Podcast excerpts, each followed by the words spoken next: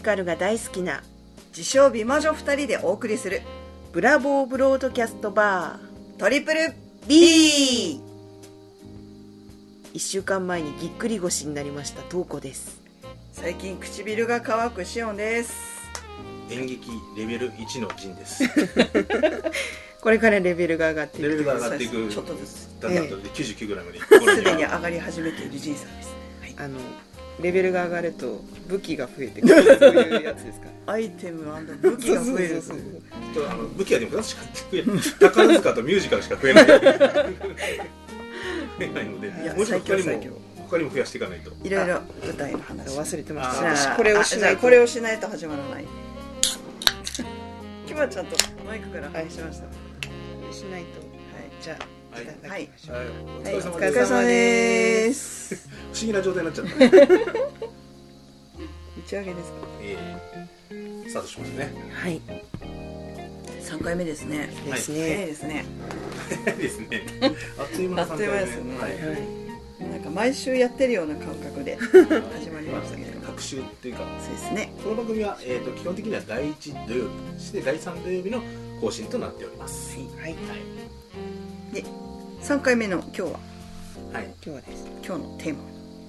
いきなりいきますか？トウコさん。ミュージカルに恋して。そんなノリだったから最後。いいんじゃないでしょうか。今日はあの それぞれ。しおんさんの方にですね時間を割きたいと思ってますのでサクサクと進めていきたいと思います。そんなことは。大丈夫です。第、えー、と作品紹介は第2回目ですねはい。はい。はい。はい。そうですね。選んだ作品は「キャッツ」です。はい。名作。まああの私が生で見た舞台ミュージカルの舞台が2本目が「キャッツ」だったっていうのもあるんですけどあの何でこれを選んだかというとはい。あのミュージカルってライブなんだと改めて気づいた作品というか高いじゃないですかミュージカルのチケットって。うん。だから2回も3回も行くもんだと思ってなかったので。うんうん。うん。確かに。そうそうそう。ね。ところがあの当時ですね私、まあ、大学生だったんですけども、ん。また年の話になっちゃう あの計算されちゃってるキャッツが札幌に来た時にシアターアドバイザーっていう人がいて、うんうん。あのキャッツの作品紹介をしてチケットのこう、販売をしてくれるというかあの取り扱っているあのお友達がいたんです。えお友達がやっていたやっていたんですよ。学生でありながら。すごいですね。でその人にその2回目のチケットをたまたま、うん。あの余ってるっていうかあるんだけど、まあ、1回は見に行ったんですけどね。2回目のチケットあるんだけど見に行かないって誘われて行ったのがもうこの感激を何度も何度も繰り返すという始まりだったなというちゃいました。ハマっちゃいました。あそうなんだ。けうん。生だからライブだから同じ作品でも違うんだ。っうんていうのを改めて感じた作品でしたね。もちろんあの出演者も変わってる場合もあるし。あ出演者変わる時あるんですか？ありますあります。えー、キャストが一つの役に何人もついてたりするのでロングラン公演なんかになるとあの入れ替わりあの客役がねうん。変わっていっそたりれはなんか失敗したからお前は一回下がれみたいな。そんな感じ。うん正直なくはない。らしいあー怖い。あとはあの他の作品との関連でこっちの作品に出てねっていうので玉突きでこうあー役者が移動していくっていうようなじゃああなたこっちの作品出てねっていう。じゃあ同時進行で何個作品もやってる人がいるいますいます。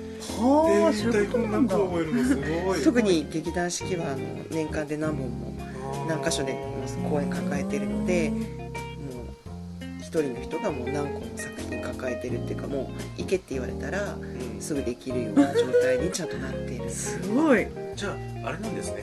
北海道の劇団四季がいるわけではないんですね、そうですそうですそうです。北海道チームみたいなのがいるのかなとちょっと思った。ら、うん。そういうわけではない。それがではないんですね。ううん。んえじゃあ例えばだけど今あのあ昨日札幌で公演してたけど、うんあの1週間後には東京のに出るとかありますっていうのもありかなりあり。ろんあります。すごい役者さん揃いでみた。いなそうです。想像できません。もう恐ろしい話私も想像できません無理無理。一個の作品のためにね 3ヶ月ぐらいかかって稽古してね。そうそう。で終わったらもう全部忘れちゃうみたいな。全然違うかなと思います。すごい。プロはすごいですねやっぱりね。まあ本調子で話していくと長引きそうなのでその作品の紹介をしたいと思います。えっと作品はですねあの T.S. エリオットというイギリスの詩人を書いた「オールド・ポッサムズ・ブック・オブ・プラクティカル・キャッツ」「ポッサムおじさん猫と付き合う方」っていう1939年に出された15編の詩からなるえ絵本というか本だったんですね。でそれをあの、まあ、この作曲で有名な「オペラ座の怪人」なんかを作っているアンドリュー・ロイド・ウェーバーという作曲家の人がたまたま手に取ったあのその本を手に取ってこれに曲をつけようっていうところから始まった話であの見た方は分かると思うんですけど、うん。ストーリーらしいストーリー起承転結みたいのがなくって、うんうんとたくさんの猫が出てきて24匹だったかな、うん。たくさんの猫が出てきてそれぞれの猫紹介みたいな感じ、こんな作品で、まあ、結局最終的には最後にその猫たちがあのジェリクルキャッツという最高の称号を与えられる猫を目指してそのなんて言うんだろう集まるっていう。で最後にその猫が選ばれてあの天に昇っていくっていうようなそう。手に登っちゃった 選ばれちゃったのに。選ばれちゃった。はいまあ、手に昇っていくというかそういうような演出になってるんですけど、まあ、そういうストーリーをつけてはいるんだけども最初はただのいろんな猫の紹介のだけの詩の作品だったでそれをどうやってミュージカルにするかっていうのを、まあ、作る方の人も考えてあの実は未発表の詩の中に「娼婦猫グリザベラ」っていうのがあったんですねはいはいでそれをあの他の猫たちはもう結構明るい感じのキャラだったんだけどこれだけちょっと陰な感じでですね。でこれはいいんじゃないかと。でこの猫をあの中心にしてって言ったらあれですけどあの、まあ、対比させながらストーリーを組み立てていって結局このグリザベラっていう猫が最後ジェリクルキャッツに選ばれる。あのみんなから嫌われてた猫だったんだけどっていう。でもそれだけじゃないんだよねっていうところでジェリクルキャッツになったんだけど、あのメモリーってあるじゃないですか。もう今やスタンダードナンバーになって小さん知ってますメモリーメモリーっていう青見て月を。あ聞いたことある。そうそうそう。あのよくなんか BGM とかでも流れてるような、あの有名なメモリーを歌う猫なんです、そうなんです。で日本ではですねあで初演がですね、えー、と1981年5月11日ロンドンウエストエンドのニューロンドン劇場というところで。それは、えっと、式ではない。ここれはあのロンドンで、はい、あの初初演を迎えました。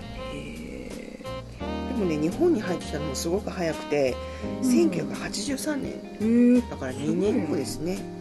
あの13ジンさんも知ってるかもしれないんですけどキャッツシアターというテント。はい。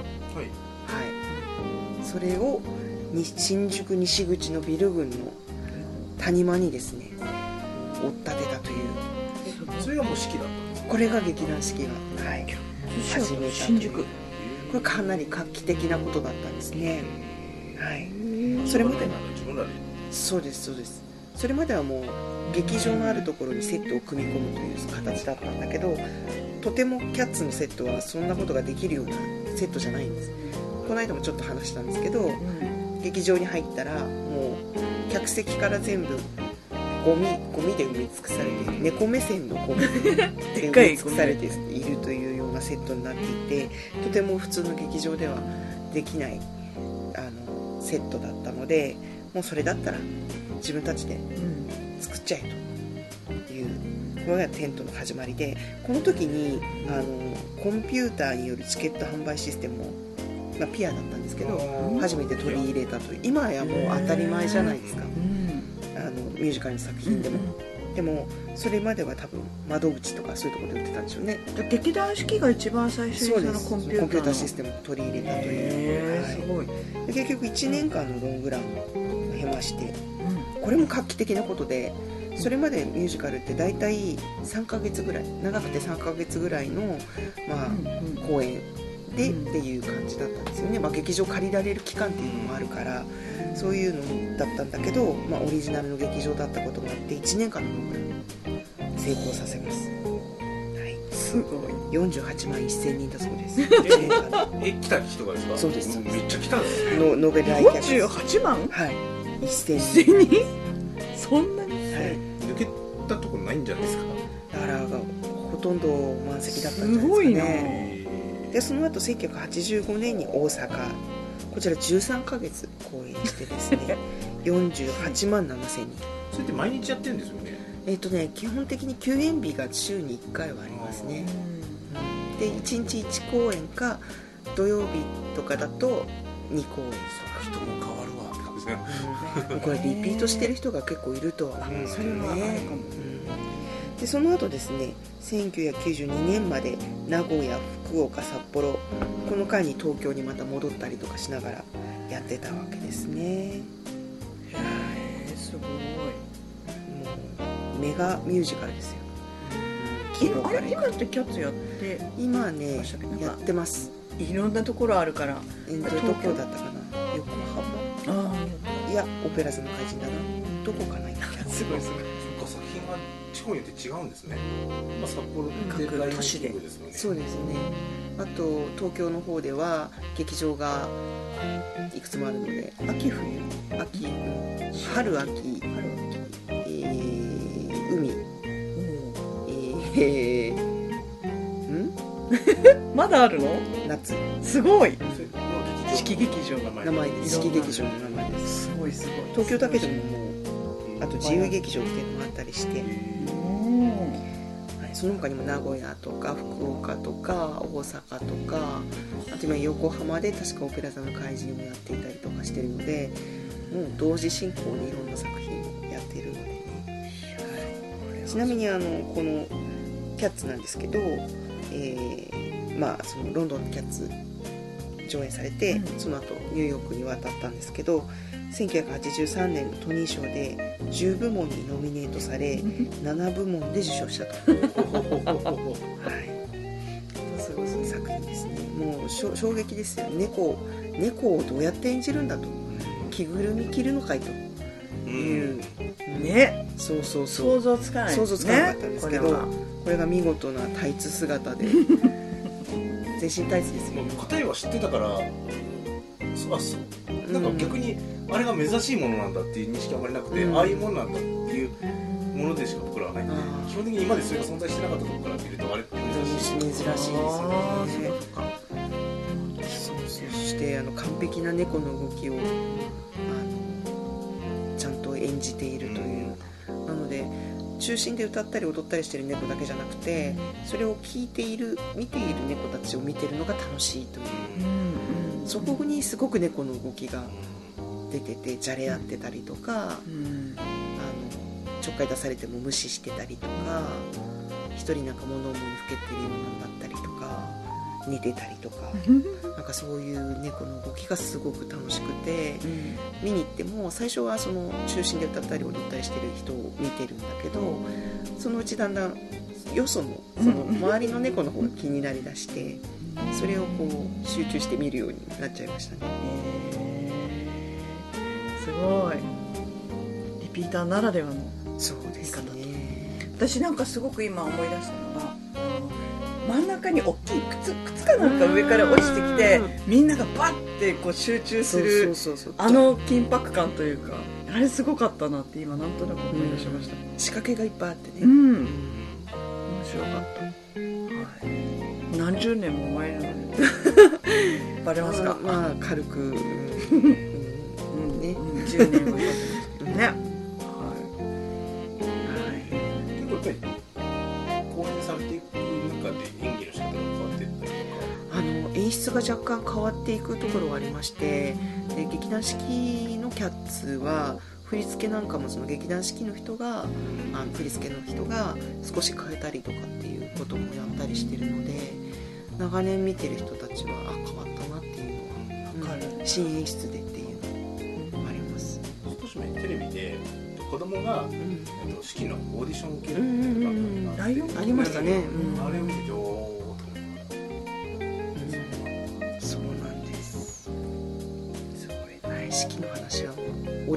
多分していくことになると思いますので。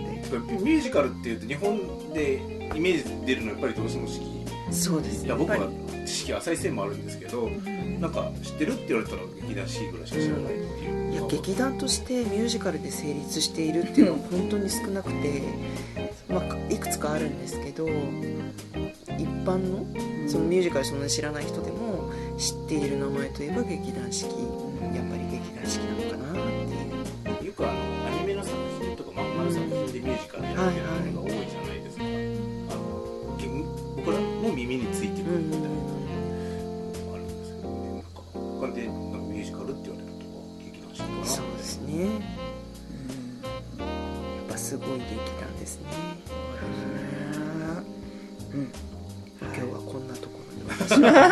とにかく早く今日はなんか盛りだくさんらしいので。はいいやそうそう。ーはい。大変なことになっております、えー。であのーまあひ引き継ぎじゃないけどうんと次あの宝塚の「やっぱ塚でしょ!」なんですけれどもはい。えー、と実はですねあのー今回取り上げるタイな内容はですね「ちぎみゆ」というタイトルなんですけれども。ちぎみゆちぎみゆってすいませんね。そもそもなな何の単語ですか？この単語はですねタイトルじゃないんですけれども私があの今ファンでいる雪組の宝塚の雪組の佐桐聖奈さんのニックネームがちぎちゃんっていうんですね。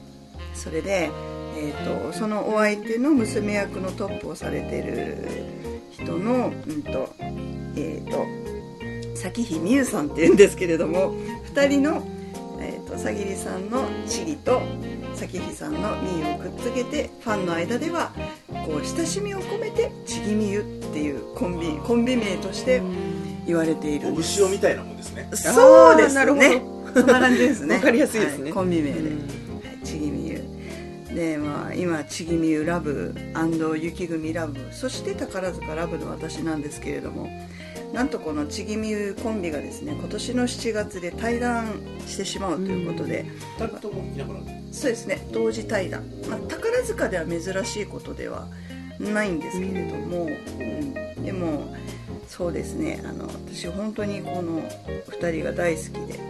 でまあ今日話す内容にもつながっていくんですけれどもまずあの佐桐聖奈さんに惚れたのが2012年の秋ですねでこの時どうして惚れたかというとあのスカイステージっていう宝塚の専門チャンネルで私は普段見に行けないのであの宝塚を見てるんですけれどもそこで佐桐聖奈さんが、うんと主演しました「ニジンスキー」というあの実際のバレエのニジンスキーをあの主演うんと主人公にしたお話を佐桐さんが主演でやってたんですよね。それは大劇場公演ではなくって小劇場公演としてあの宝塚にはバウホールっていう小劇場があるんですけどそこであの上演された作品で、まあ、東京にも特別公演としてあの登場してるんですけれどもそれのあの劇場中継といいますかそのスカイステージでやったのを見まして惚れました。うん。はい、でこの方どこがいいかというとまあルックスももちろんいいんですけれどもやっぱりあのお芝居がうんいいんですね。やっぱり。私お芝居が好きな人間なのでやっぱりお芝居がすごくよくってそれでハマりまして。そこからまあ今に至ってるんですけれども。で、まあ、その時はまだ佐桐さんは2番手という立場だったんですよね、うん、でまあまあいずれファンの間では2番手からトップになるっていう,、こうまあ宝塚ではよく路線っていう言い方をするんですけどやっぱりスター街道をこう来ていずれトップスターになるであろうというそういう人に、えっと路線の人っていう言い方するんですが、まあ、この方も男役さんででいずれなるだろうって言われてたんですけれどもあのその当時ですね、えっと決まった相手役さんという方がいなかったんですね。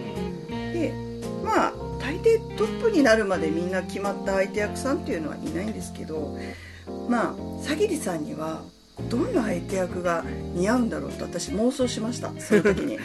でこの時相手役をしていた人もすごい素敵な人だったんですけれども多分この人は違うなと思ったので各その、まあ、雪組なんですけどさぎりさんは。雪組も含めていろんな組のあのそのふさわしそうな娘役さんを探してたんですよ。いろんなこう見ながら。でその時におっと思った娘役さんが一人いました。でこの方が雪組ではなかったんですその当時、うんうんなんと月組さんだったんですね。で月組でその当時新新人公演という宝塚ではあのなんていうんですかねこう本公演の配役のそうですそうです。新人が下級生が下級生がやる。ね下の学年の人たちがやるっていうあの一回しかないやそうです。あの本公演中にたった一度だけ同じ衣装を着てちょっと脚本的に変える場合もあるんですけど大体同じ流れで上映するっていう公演があるんですけれどもその時に主演の娘役の役をやっていた人がさっき名前ちらっと言いました。咲日美優さんといううん。月組の、そうですね新進娘役スターさんというかもう注目されていてまだその時は若い若い何年目でしたっけね？2年2年か3年目ぐらいの人だったんですけどこの人いいなって一目惚れしまして。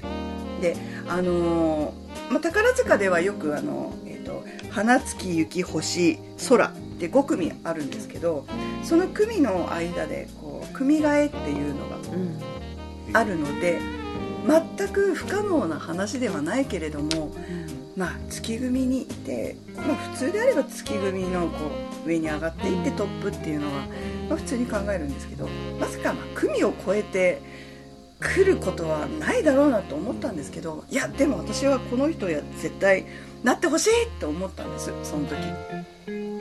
そしたらまさかなっちゃったんですよ あの相手役に。思いが通じたんですこれはね私本当にね もう今今はもうなんかもうだけどすごいびっくりしちゃって本当になったなっていうあのねそういう見る目があったということじゃないですかね。どうなんですかね。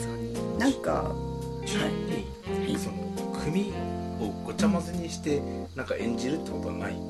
ごちゃ混ぜってこっちの組の人がこの役をやってこっちの組の人がこの役をやって同じ公演をやるみたいなことはないんですか？えーっとですねあるんですそれが。あの「ベルサイユのバラ」っていう作品があって、はい。その時に、そうなんです、まあ、話題作りもあるんですけど例えば雪組で公演する場合に2番手の役だけを各組の2番手スターが入れ替日替わりでやるっていうのはあります。ありましたね。ありました、うん。今まで実際にがそういうこともしますね。ただあの各組ごちゃ混ぜでやるっていうことはないんですけどあーじゃあ野球のオールスターみたい。なのはない。そうですね。そう、うん、だから、あのー本当に奇跡的にあの思っていた相手役が来てくれたということで本当に私にとってはこのちぎみゆコンビっていうのは特別なあうん。うんの思い入れがあるわけですね。もうなんか半端でなないぐらい。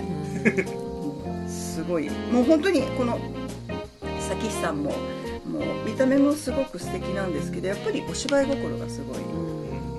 深いというか素敵な人でそれで。すっごい今日たくさん資料がすごい量のパンフレットというかなんというか。これは皆さんに見ていただきたいんですけれどもそれをなんかブログにでも載せますよね。じゃあそうですか、載せていいものはこれ載せていいのかな？全部のページ載せるのはまずいと思いますけど。宝塚の写真ってちょっとね著作権とかかなりうるさいのでもしかしたら表紙ぐらいにしといた方がいいかもちょっとしれないですね。ぼんやりと。なあそうですね。今言ってたこうここにいる方しか見れません。これさっきあらさん可愛らしいあ可愛いですね。でめちゃくちゃアニメ声。うんなんかそんな雰囲なんです。気があるでもまあそんな声だけではなくこの いろんな役ができる人なんですけどでまあさぎりさん。へーって言いながら分からないですよね。この方がさぎりさんなんですけどっぽい。すごいあれですね。あの性格もすごくサバサバしていて体育会系です、うん。とっても。この写真なんてちょっとなんかね、はい。若手の男の俳優さんみたいな。なんかあの韓国のタレントさんにねうんいそうなうん。感じでアイドル系の。すごいまああの美形さんで通っていた下級生の頃から注目されていた。でこのさぎりさんももともとは空組にいた方なんですよ。でも研究家5年目ぐらいで今の雪組に組み替えしてきてそれでまあまあすでに路線の方ではあったのでそのままトップになったんですけどそれで、まあ、それでそうですね。最初この 今見ていただいてる伯爵令嬢ってこれが大劇場公演の前にプレお披露目公演ということで日生劇場で東京の。珍しいですね。そうなんです、うん。でも最近結構宝塚ではそのプレお披露目公演っていうのが流行っていてこれは日生劇場ですけどうん。他の劇場いろんな東京のアクトシアター赤坂アクあトシアターはいはいはいなんかそういうところで他の組のお披露目やってたりとかするんですけどこれがお披露目でこれが2014年の9月ですね。お披露目したのが。宝塚って宝塚劇場ってありますよね？はい。あれは、ん。えっとに一箇所しかないんです宝塚あ劇場そうです。ね宝塚劇場は宝塚市にはい。一つ。と東京に東京宝塚劇場うん。2つあります。宝塚はでそれ以外にその宝塚大劇場の中にあるのかな？バウホールっていうちょっと小さめの劇場があってで宝塚の場合はそのそこの宝塚市と東京の2つしかないんですけどあと福岡とかあといろんな都市に、あのなんていうんですかねよくやる福岡だとえーとあ博多座ありがとうございます博多座 とかいくつかこう決まったあのいつもやっている劇場っていうのがあってそこでよくあの本公演以外に特別公演みたいなので地方でよくやってます。で北海道にも毎年最近では何年ぐらい前ですかね毎年来るようになったの。うん。もう56年になると思うんですけど昔は本当何年かしおきみたいな感じ。時々しか来なかったんですそういう意味ではあれですかね。北海道のその宝塚ファンが育ったとのかまあ地方の地方のってお前が地方だろみたいな話。ですけど地方のあのファンが、まあうんこっちに来てでも見たいっていう人たちが多かったのか。そうかもしれないですね、まあ、劇団も頑張ってこうファンを広げるために各都市でっていうことでやってたんだとは思うんですけどはい。それでさっきみたいなその、劇団四季みたいにはい宝塚劇場では毎日宝塚そうですショーをやっねてて、はい。その地方はまた別のなんか組が回ってるみたいな感じなんです。かそうですそうです。あの本公演は宝塚大劇場で一一劇団。え一劇団じゃない。一つのその組がやっていてで東京でもまあ同時に進行している場合もあるんですけど今はですねえっ、と東京で、えっとあ星組さんが大劇場公演で東京公演を何組さんだっけあ月組さんがやってるのかなやってますね確かごめんなさいリサーチ不足で今どこやってるかあれしてそれでそうですねあのーで、えー、とこのちぎみゆの「さよなら公演」というのがですねもうもうちょっとで始まるんですけどこれが、えー、と東京のあ大劇場だ大劇場公演そうですね、えー、と星組さん終わったのかな終わって次今月の末からあの雪組さんのこの2人のさよなら公演。これが幕末太陽伝というもしかしたら映画好きの人なら知ってるかもしれないんですけど昔の日本のあのフランキー堺とか石原裕次郎とかすごいあのとその当時のあの大スターさんがいっぱい集結して作られたっていうすごい有名な映画らしいんですけどそれを宝塚で初上映するって話題の初なんです初ですね、うん、これは、まあ、コメコメディって言われてますけどそれを最後の作品としてやることになって今稽古をしている最中ですね、はい、それでそれの大劇場が今月の末から、まあ、5月、えー宝塚大劇場で公演して7月が東京の宝塚劇場が最後になりますね。はい。そんなところであの本当にこの2人はいろんな作品をやれる2人ででさっきあのこの「お披露目が伯爵令嬢」っていうこれ、えー、と漫画の細川千恵子さんっていう王家の紋章の原作のの人なんですよ。でその人の書いた本当に少女漫画のキラキラした感じのうん。少女漫画が原作になっている作品でお披露目したんですけどその次このルこれも本当にルパンルパン三世っていうのが宝塚とルパン三世すごく合わなんか合わない感じしますよね。ですよね、うん。それが合っちゃったんですよ。これは多分さぎりさんだからできたルパンじゃないかなってこれは本当見ていただかないとわからないんですけど。多分見ました。見ました？テレビで。あ本当に？うん。あどっかワウワウかなんかであー。ちらっと見ました。漫画的だった。うん。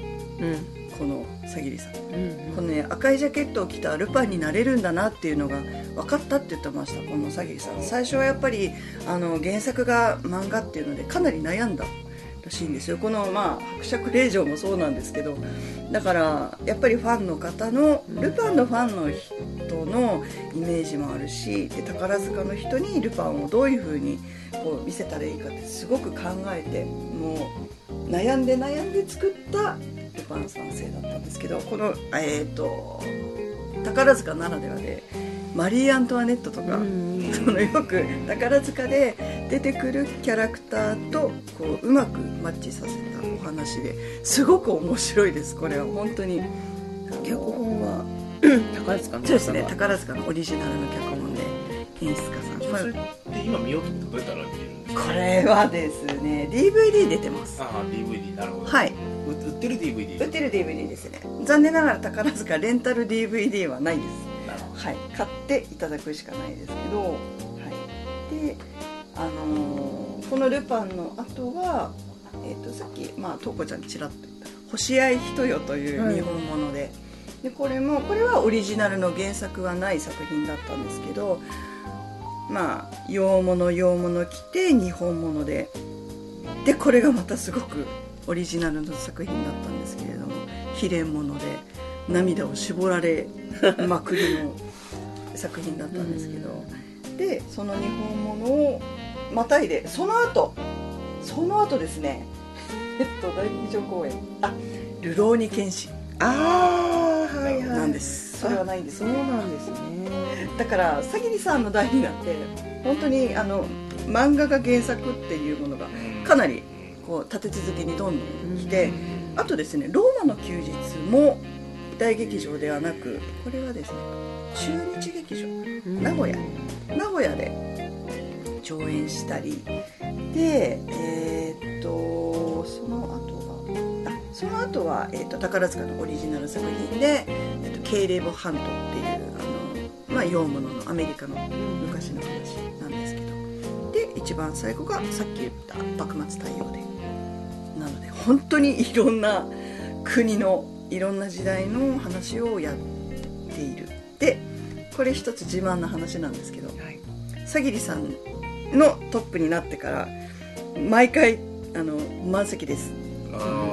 これは宝塚史上初めて。すごい。らしいん。ですよ結構やっぱりチケット余ってたりとか満席で毎日っていうフルで満席っていうのは今までなかったらしいんですけどこれは本当にすごい貢献度だなってファンとしてはとっても嬉しい話だったんですけどこれはあの劇団の理事の人がお話ししてましたね。ちょっと前に。ということはこうここ最近の中ですごい。人気のある稼ぎ頭。ポップスターっていうそうですね宝塚の人だけではなくやっぱりルパンのファンの人とか、ルローニケンシンのファンの人とかやっぱそういう人に認知されて認められたっていうのが大きいのかなって思いますね。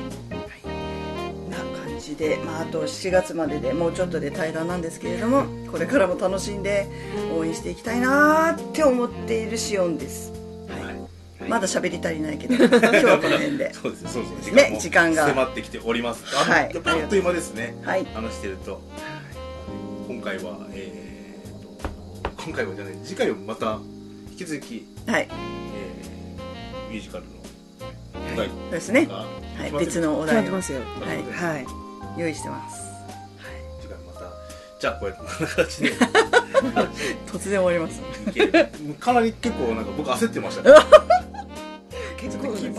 すごい喋ってましたね今。終わるかなみたいな。あ最後にちょっともうちょっとだけけさっきしおんさんからもらったこのはい。宝塚 ハードドーナツ。これこれなんですか？これ私のうちの近所のスーパーになぜか売っていた宝塚ホテルで売られているという宝塚のドーナツ。これは特にあの劇場で売られてるものではない。んです違いますね。これ多分あの宝塚大劇場の近くに宝塚ホテルっていうホテルがあるんですけどそこで売られているらしいです。はい。後で。はい。食べてください。美味しくいただきます。はい。ブログに。これは大丈夫だと思います。とい。うわけで今回はこの辺で。はい。はい。ありがとうございました。ありがとうございます。はい。ありがとうございました。また次回。はい、はい、よろしくお願いします